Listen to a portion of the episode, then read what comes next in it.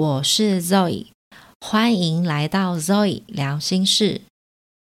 今天要来聊聊，别再等对的人了，不会有完全契合的对象，所以负起责任，把关系搞好吧。那我先来说，我对于对的人的看法是什么？以前我觉得对的人是那个跟我很契合。然后在地球的某个角落等着我找到他的那一个命定的对象，然后我就觉得很奇怪，如果真的有那一个唯一的一位，那万一这个世界上某个人选错，那不就大乱吗？就是曾经有这种还蛮好笑的想法，但是后来呢，我对于对的人有了新的定义，就是每一段。互相相爱的恋情都是好的姻缘，都是对的人。听到这边，你可能觉得怎么可能？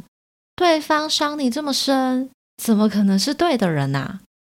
但是有了这些经验，你的眼睛才会更亮，更懂得怎么闪过地雷。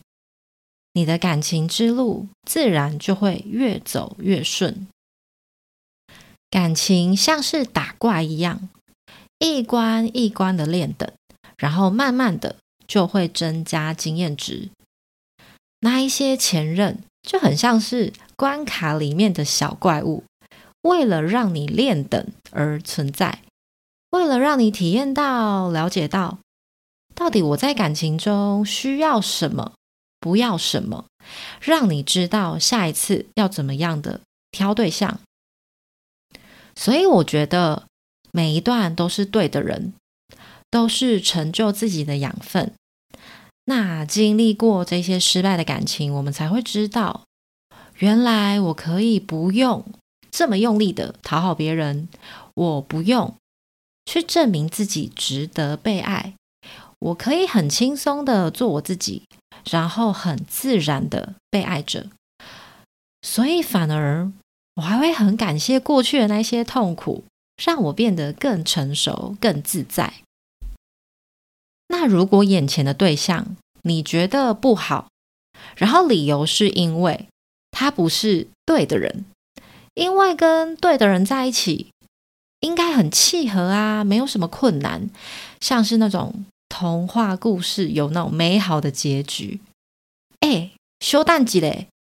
童话故事也只演到在一起而已啊，他又没有后面的柴米油盐酱醋茶，所以带着有什么不顺，就是因为他不是那个对的人啦的这样的想法，那其实每一任都会给你一样的感受。因为所有事情都一样，它不会只有好的一面，那一些坏的，你不想要承担的，它都会存在。那很多事情其实要等关系走得更深，才会面对到嘛。所以挑战变多，那两个人需要磨合的地方也就会变多，这是很正常的。那另外，如果你觉得对方不好，还有一个状况，我们先回到最一开始，自己是怎么去挑选对象的？也就是说，要知道自己比较容易被怎么样的特质吸引。搞不好自己喜欢的特质，就是容易出现在渣男身上啊。比如说，哦，他很幽默啊，然后很懂得逗你开心之类的。那如果你发现了这件事，想一想啊，我还是没有办法。我还是很喜欢这样的特质，那就接受自己的喜好，因为接受了，心态才有办法转变。说好啦，没关系，他还是有其他优点啊。那这些我觉得是缺点的东西，好啦，我可以包容啦。另外，别把感情对象当做拯救自己的救世主。自己的情绪啊、需求，都要另外一半来帮你承担跟退让。换位思考一下，如果对方什么事情都要压在你身上，期待你去满足他的需求，那你是不是会很累？这边并不是说不能跟另外一半去展露情绪，而是重点在于责任归属。其实伴侣他只是协助我们自己呢，要优先的照顾好自己。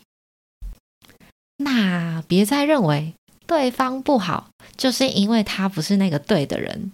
放下这个执念啊，有什么事情就好好沟通，直截了当的说清楚，让对方知道自己到底在在乎什么。其实我觉得相处是可以很简单的。那今天就这样喽。如果喜欢我的内容，请订阅。开启小铃铛，或者是小额赞助我，也欢迎帮我在节目留下五星好评，并分享给朋友哦。拜拜。